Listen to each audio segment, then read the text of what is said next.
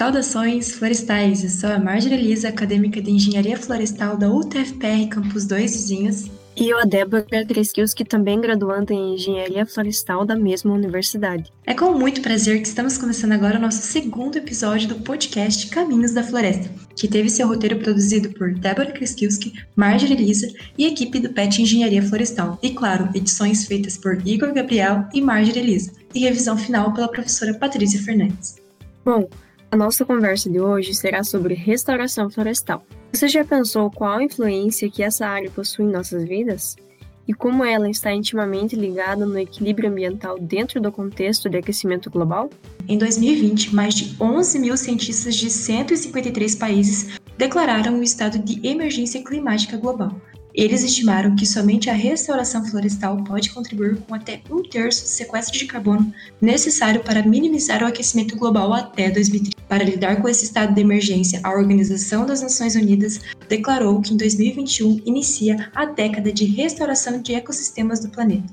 É isso mesmo, Marjorie. Somente no Brasil, a previsão é de restaurar mais de 12 milhões de hectares até 2030. Então serão inúmeras extensões de áreas restauradas vindo por aí. Agora vamos conhecer um pouquinho mais a fundo né, dessa importante área de nossa atuação profissional como engenheiros florestais.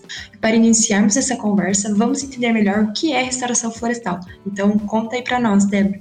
De acordo com a literatura sobre o assunto, restauração florestal consiste na recomposição de áreas que sofreram algum tipo de interferência, seja fatores naturais ou antrópicos os quais acabaram promovendo a degradação e depreciação do ambiente natural em determinado local. Para que ocorra a restauração do ambiente, somente são utilizadas espécies florestais nativas, com o objetivo de tentar devolver ao máximo as características naturais daquele local. Muito interessante, Débora, você está pontuando né, o conceito deste tema para o pessoal de casa, porque justamente com o plantio de árvores e outras formas de vida, o restauro de áreas degradadas ele vai acontecer e vai possibilitar o desenvolvimento sustentável, né, atrelado ali com os serviços ambientais de grande importância para a economia. Bom, agora como nós, né, Débora, tanto os futuros engenheiros florestais quanto aqueles que já estão formados em atuação no mercado de trabalho, como que a gente pode atuar nesta área? A nossa formação, Marjorie, ela nos habilita sim para atuarmos nessa área, já que temos um hall de disciplinas voltadas à conservação da natureza.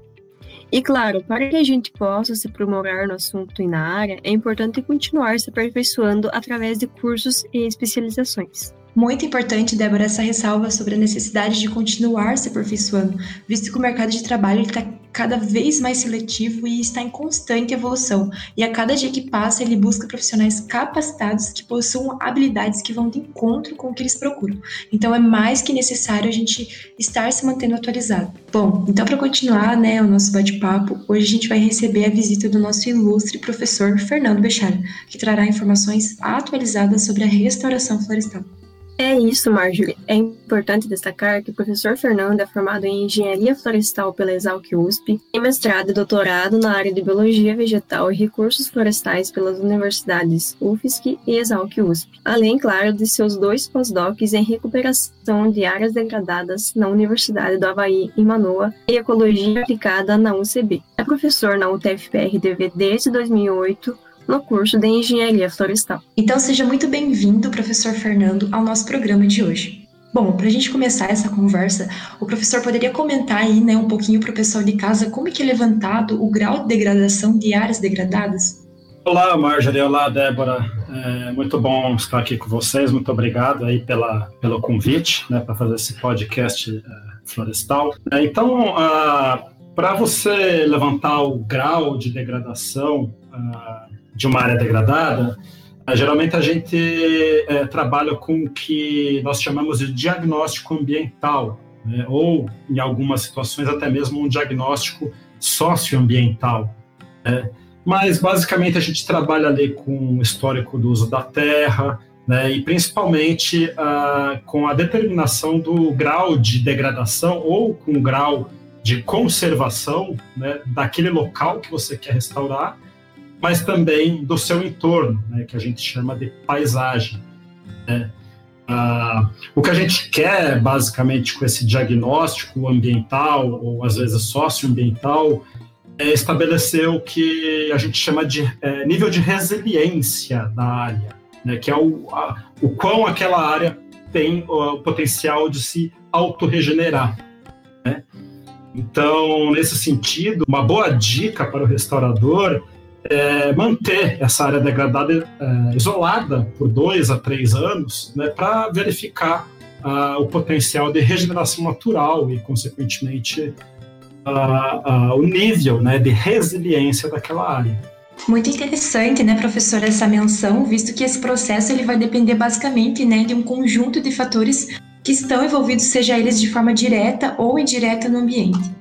Professor, agora eu gostaria de saber quais as principais técnicas de restauração utilizadas e qual delas indica um melhor efeito.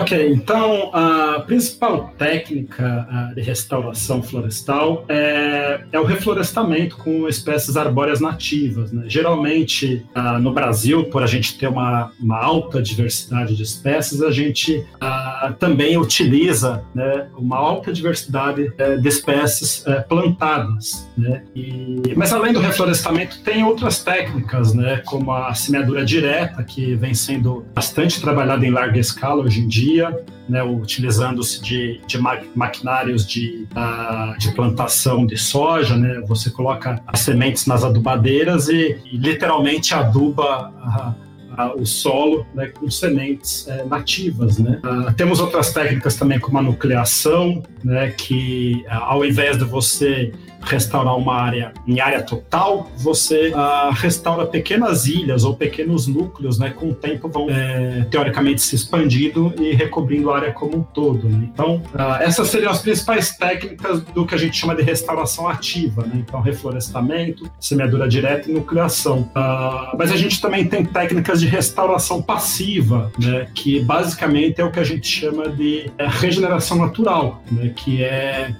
você isolar os fatores de de perturbação daquela área né, é, e basicamente esperar que a própria natureza se, se restaure. Né? Essa é uma técnica, a, a técnica mais barata, né? e também ecologicamente mais correta, por você estar realmente representando né, uma sucessão natural daquela floresta. Né? O problema com essas técnicas de restauração passiva é que em áreas é, muito degradadas você tem um nível de resiliência muito baixo, ou seja, a área não consegue se recuperar sozinha. Então, ah, nesse sentido, ah, essas técnicas de regeneração natural elas são aplicadas não em todas as situações ambientais, né, mas apenas naquelas onde você tem uma área menos degradada, um, fragmentos florestais no entorno uh, e assim por diante. Né. Eu costumo dizer que não existe uh, uma melhor técnica. A melhor opção sempre vai depender dos, dos objetivos do seu projeto, né? do custo do seu projeto. Quer dizer, é, restauração custa caro, né? Vocês comentaram de custo ali no início, né? O custo da restauração acho que é o principal entrave né, de você fazer isso em larga escala.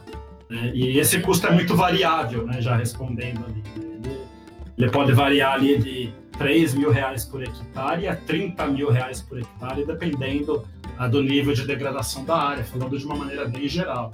Né? Então, a melhor técnica vai depender do teu objetivo e do teu cronograma financeiro. Né? Quer dizer, quanto tempo você tem para restaurar? Você pode esperar 10 anos para restaurar essa área?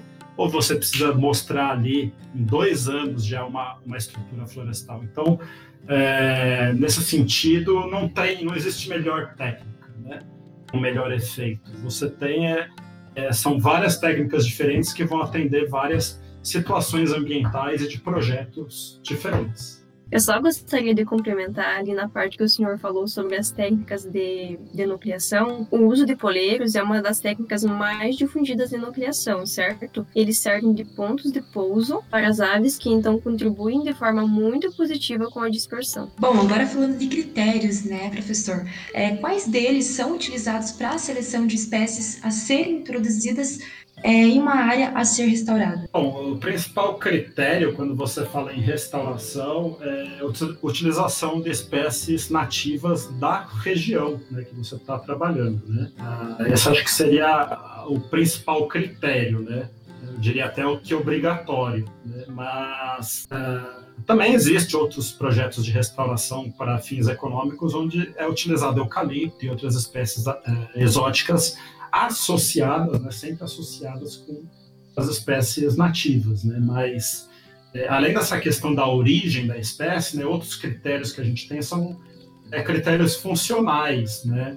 É, por exemplo, eu vou querer uma espécie que tenha a atração de uma fauna dispersora de sementes, né, para facilitar a, a, sucessão florestal, espécies leguminosas, né, que formam associação com bactérias uh, fixadoras de nitrogênio, né, você está naturalmente ali adubando o solo, né, rápido crescimento, copa ampla, né, para uma boa cobertura do solo. Então, é, são vários uh, aí, critérios que a gente utiliza né, para uh, o que a gente chama de seleção de espécies. Né? Mas, na prática, é, muitas vezes a gente acaba se deparando com uma lista disponível de espécies que você tem no viveiro, e aí você tem que, baseado na, nessa disponibilidade de mudas, escolher né, quais é, são as espécies que você vai estar tá ali é, plantando. Inclusive, né, quando o professor fala ali de atração de fauna, é muito importante e vale a gente salientar, né, o conhecimento acerca desses agentes dispersores, né, seja seus comportamentos característicos, os ambientes que eles frequentam, as plantas que eles dispersam, todas as plantas que eles dispersam, todos esses itens, todos esses itens devem ser levados em consideração quando a gente se trata desse assunto. Agora, em relação às áreas degradadas, elas são consideradas somente por apresentar deformação da flora em particular, ou a carência da fauna também pode ser considerada um fator degradativo? É, muito boa pergunta, né? Geralmente a gente avalia plantas, né, a vegetação, porque ah, elas são mais fáceis de amostrar, né? As plantas não se locomovem, né, como os animais, né? E Além disso, as plantas, especialmente as árvores, né, elas é, representam o que a gente chama de estrutura da floresta. Né? Seria como se fosse ali o esqueleto flore da floresta. Né? É, mas a fauna, com certeza, também é um fator de degradação importante, né? seja é, é por invasão de gado, né? que não é propriamente dito considerado uma fauna, mas esses animais domésticos né? seriam um dos principais entraves né? É, da restauração, quando eles ah, entram dentro da essas áreas que você está implantando para se alimentar, né, da, principalmente de eh, pasto abandonado e outras plantas causando pisoteio da área, erosão e enfim. Uh, mas também você tem a questão dos animais silvestres, né? então regiões onde você uh, encontra o que a gente chama de defaunação, quer dizer você tem tão pouca fauna ali, especialmente por atividades como caça, ilegal, né, e mesmo a supressão de florestas, né, é, você tem um problema de dispersão de sementes, como você colocou ali anteriormente muito bem, né. Então, a, uma floresta tropical, ela não consegue se perpetuar sem essa fauna dispersora de sementes. Né? Então, a, existe um conceito que a gente chama de florestas vazias. Né? Muitas vezes você tem florestas antigas com grandes árvores, né, muitas vezes próximas de é, centros urbanos, por exemplo, onde você não tem fauna dispersora. Então, essas são florestas que estão condenadas a, a, se definhar ao longo do tempo. Bom, agora se tratando né, de um assunto bem corriqueiro, né, que é o assunto acho que mais falado no mundo inteiro no momento, que é essa pandemia do novo coronavírus, né, professor? É, em sua concepção, a restauração florestal sofreu alguma interferência dessa doença? É muito, muito importante, é muito importante essa pergunta e, e muito atual, né? E uma pergunta de interesse, acho que de toda a humanidade. Então, na verdade, a gente que trabalha com ecologia, a gente sabe que a natureza, ela de tempos em tempos, ela coloca uma pandemia no mundo, né? Em teoria, para fazer o controle populacional de alguma espécie que está ali, né? Uma explosão demográfica, né? Então, essa é a função ecológica de qualquer patógeno, né? Controlar as populações, né? E na questão ali do coronavírus, que é uma questão muito delicada, né? É, quanto mais o homem degrada a natureza e faz a supressão desses ápates, desses vírus, né? Ou seja, a supressão dessas florestas, desmatamentos, mais esses vírus têm chance, né? De escapar, né? De um animal silvestre que estava ali protegido ali com toda a sua biodiversidade dentro de uma floresta conservada, é, esse vírus acaba saltando né, de um animal para outro né, até chegar ao homem, né, como é o, é o caso do coronavírus, né, que a ciência mostra, né, a teoria mais aceita cientificamente falando, é que esse vírus do, do Covid ele passou né, do morcego para o pangolim, né, que é um tipo de tatu lá da, da Ásia, né? E depois para o homem, né? Que se alimenta da, muitas vezes desse, desses animais silvestres, principalmente na China, né?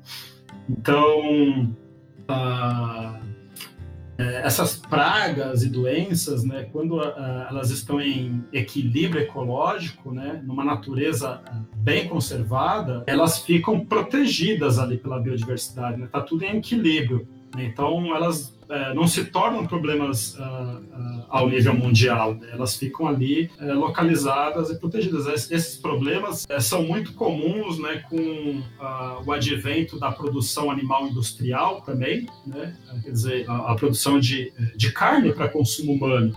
Essa produção em larga escala com altos adensamentos, ela favorece é, de doenças, né, de, que se, acabam se transformando em pandemias. Né? A gente tem um exemplo, exemplos, é, inclusive, mais recentes, como a, a, vaca louca, a vaca louca, a vaca louca, a gripe aviária, a gripe suína, etc. Né? Então, quanto mais a gente destrói esses hábitats naturais desses vírus, e quanto mais a gente aglomera animais para o consumo humano, maior a chance de tempos em tempos a gente ter novas pandemias. Então é um, é um problema que está associado à conservação da natureza e à dieta do ser humano.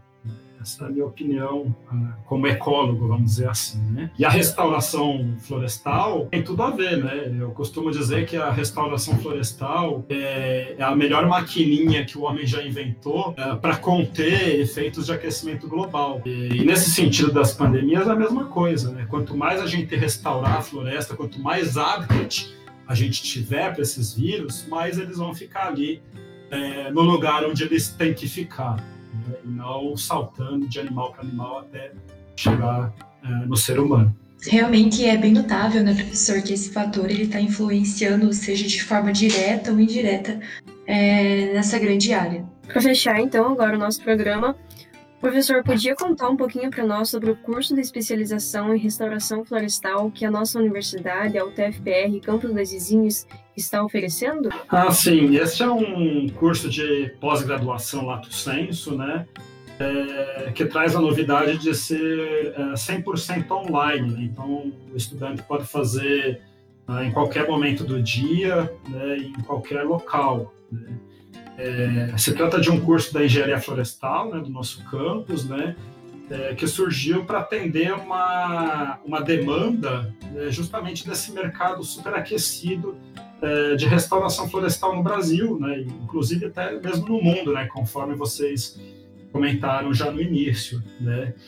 Então é um curso assim bem bacana, né? A gente é, trabalhou bastante para preparar esse curso, é uma inovação tecnológica que a gente traz. E nesse momento de, em que a gente vive a década né, de restauração dos ecossistemas do planeta, né, e associado com esse momento de pandemia, é, cada vez mais, né, a gente acaba indo em direção a um ensino à distância, né? Então a nossa proposta é essa, né, um ensino à distância, né, mas que tenha é, a qualidade garantida, né, de uma universidade pública federal, né? Então é, é essa seria a, a, ideia do curso. Professor, então o senhor poderia contar para nós também em relação a ao tempo, né, de duração desse curso e também se há algum custo, né, para você estar tá se inscrevendo, se você precisa estar formado ou pode ser um graduando também que pode estar tá realizando esse esse curso de especialização na área. Ok, então, uh, na verdade, esse é um curso uh, de curta duração, né? ele é um curso de 12 meses, né? então a ideia do curso é realmente facilitar né, a vida do aluno, né? mas uma boa qualidade. Né? Então, você tem ali nove meses, é, teoricamente, de disciplinas, né? mas que você pode fazer é, de forma mais rápida. Né? A gente tem dois módulos, né? um módulo mais básico, um módulo mais aplicado. É um curso pago, né? essa é uma nova tendência né? dos cursos de especialização em universidades públicas, né? são cursos pagos ali para poder fomentar, né, a, a, na verdade, as questões tecnológicas do curso. E também esse é um curso uh, que pode ser realizado por uh, qualquer aluno que tenha um diploma de graduação. Tá? Por ser um curso de pós-graduação, né, a, a premissa básica ali é que você já tenha um nível superior. Né? mas não precisa ser formado em engenharia florestal, pode ser formado em biologia, engenharia ambiental, agronomia, geografia, geologia, arquitetura, sociologia, qualquer área de conhecimento, né? Basta ter o, a, o diploma né, de recurso superior. Então, professor Fernando, conta um pouquinho aí para o pessoal de casa, né? Qual que é o cenário atual do, da restauração florestal no Brasil? Bom, hoje em dia, né, isso é uma opinião pessoal minha, né, mas eu acredito que as grandes empresas, né, que são empresas sérias do agronegócio, né, elas são empresas parceiras da restauração florestal, né, porque elas estão ali sempre de olho né, em processos de certificação, principalmente para exportação. Então, é de interesse econômico né, que uma empresa séria né, do agronegócio faça né, a, a, restauração de matas ciliares, a restauração de reserva legal e tenha um, um bom, uh, um bom contexto ali. Uh, socioambiental. O problema é quando a gente tem aquelas empresas é, ou aqueles proprietários rurais, que eu vou chamar aqui de é, picaretas, né, entre aspas, né, que são ah, aqueles que estão associados ao desmatamento né, principalmente da Amazônia, estão associados à ilegalidade, muitas vezes mão de obra escrava, né, sem uso de equipamentos de proteção individual e por aí vai. Né? Então, é, tudo isso vai é, na contramão do desenvolvimento sustentável. Né? Países com mercados exigentes, né, como o europeu principalmente, né, é, já perceberam isso. E, uh, lá fora ninguém quer comer carne de desmatamento ilegal da Amazônia. Na verdade, uh, eu acredito, até mesmo economicamente, é importante que essas empresas estão associadas ao desmatamento da Amazônia, estou falando aqui principalmente de pecuária e soja, que elas uh, se alinhem né, com o desenvolvimento sustentável e fatalmente elas vão acabar é, precisando trabalhar com restauração florestal. É, quanto ao pequeno proprietário, é, ele ainda acredito que sente a dificuldade é, de pagar o ônus da restauração. Né, enquanto que a sociedade inteira fica com o bônus né, dos serviços ambientais que ele presta, né, como a qualidade da água e o sequestro de carbono. E daí que surge a importância né, da política de pagamentos por serviços ambientais, que está aí totalmente atrelada né, à conservação de florestas, né, manter as florestas que já estão em pé, mas também de restaurar aí, como vocês falaram, milhões de hectares né, que a gente tem é, como déficit aí, né, como que a gente chama de passivo ambiental ah, no país. Muito boa, né, professora, essa, esse compartilhamento né, de experiências. Então, em nome de toda a nossa equipe, nós queremos agradecer a sua presença e também por todo o conhecimento que compartilhou conosco e também por todo o conhecimento que compartilhou com nós e com nossos ouvintes. Tenho certeza que foi uma conversa de grande valia para todos nós. Ok, muito obrigado. Eu que agradeço, né? É sempre um prazer estar conversando com estudantes, né? Acho que essa que é a função nossa como servidor público e, e, docente, né? Plantar essa sementinha na cabeça, né, de todo mundo, né? E fazer não só a restauração de florestas, mas também é, a restauração de pessoas e recursos humanos. Né? Ok, muito obrigado. Em nome de toda a nossa equipe, né, professor, nós queremos agradecer a sua presença e também por todo o conhecimento que compartilhou com nós, né, e com nossos ouvintes. Eu tenho certeza que foi uma conversa de grande valia para todos nós. E esse foi mais um podcast florestal que hoje abordou como assunto a grande área que é a restauração florestal, cuja temática é tão necessária para o equilíbrio e manutenção dos nossos ecossistemas naturais. E no próximo episódio teremos muitas novidades, então fiquem ligados, seguros e até lá!